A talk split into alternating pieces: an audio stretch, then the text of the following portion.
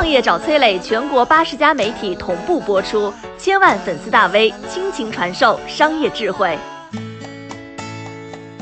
来看看这位一生未婚未育的伟大母亲的故事。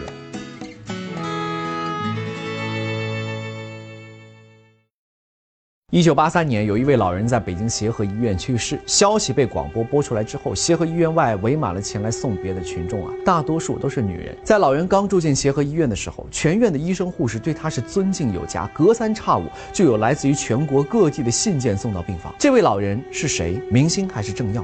都不是。在老人弥留之际啊，昏睡在病床上，发出了微弱的喃喃自语。护士凑上前，听见的却是：“快拿来，产钱，产钱。”没错。这位老人其实只是一名普通的妇产科大夫，但是他又不普通。钟南山要喊他姑婆，袁隆平由他接生，五万多个新生儿被他亲手带到了人世。他就是我国妇产科学奠基人林巧稚。今年是林巧稚诞辰的一百二十周年。时至今日，林大夫已经去世三十八年。为什么我们每一个中国人都应该铭记他？这条视频。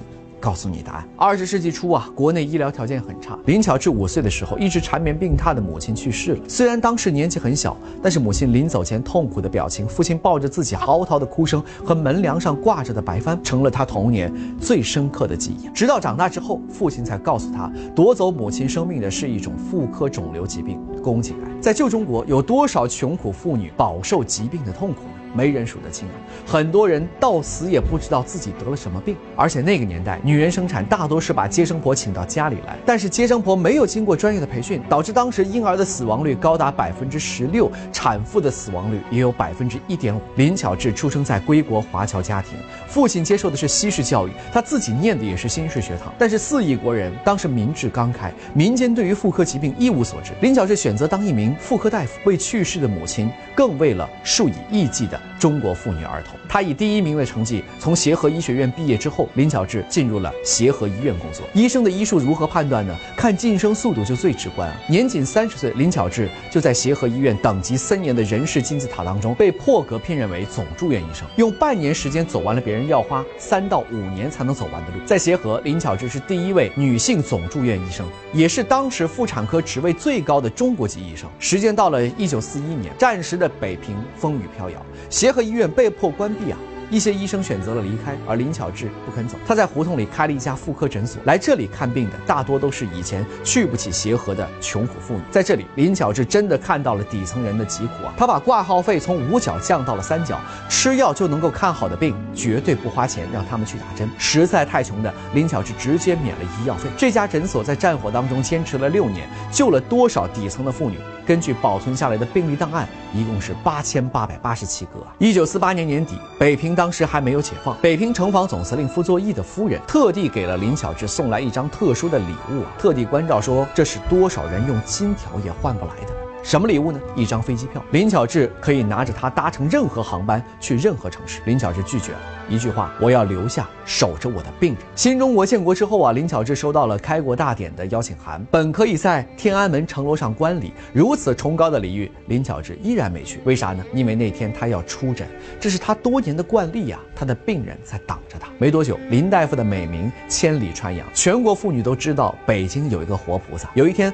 林巧稚收到了一封内蒙孕妇。的求助信啊，信里说自己怀了第五胎，前四胎都没活成，其中后三胎都是出生之后发黄夭折的。隔着这封信，林巧稚仿佛看到了一个无助的母亲正拉着自己的手，声泪俱下的求他救救自己的孩子，救还是不救？林巧稚当时选择救。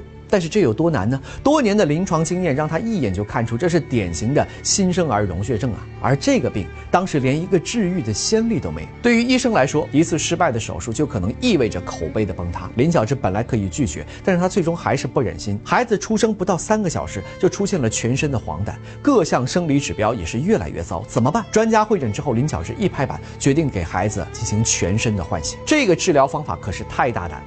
但是林巧稚愣是用惊人的冷静对孩子进行了三次全身换血，而这就是中国第一例成功的新生儿溶血症手术。林巧稚的一生不仅接生了五万名新生儿，还推动了全国宫颈癌的普筛呀。当时全国有一百一十万适龄妇女进行检查，光是在北京，宫颈癌早期被发现的比例就提高了八倍，让许多妇女有了治疗的机会，看到了生的希望。到了六十年代，林巧稚已经六十多岁了，她依然坚持去农村巡回医疗啊，为穷苦的农民看病治病。每一个由林巧稚接生的孩子，出生证上都会写着林巧稚 baby。虽然她一生未婚未育，却成了五万个孩子的母亲。她也确实用一生在践行自己的话：我要留在这里，守着我的病人。这是真正的妙手仁心。那为啥在二零二一年，我们还必须记得他的功劳呢？两个字：传承。在林巧稚心里有一个信念很强烈，那就是学医要为普天下的人治病。而如今，中国医护依然传承着林巧稚的信念，他们冲锋在抗击新冠的一线，在病魔和群众之间，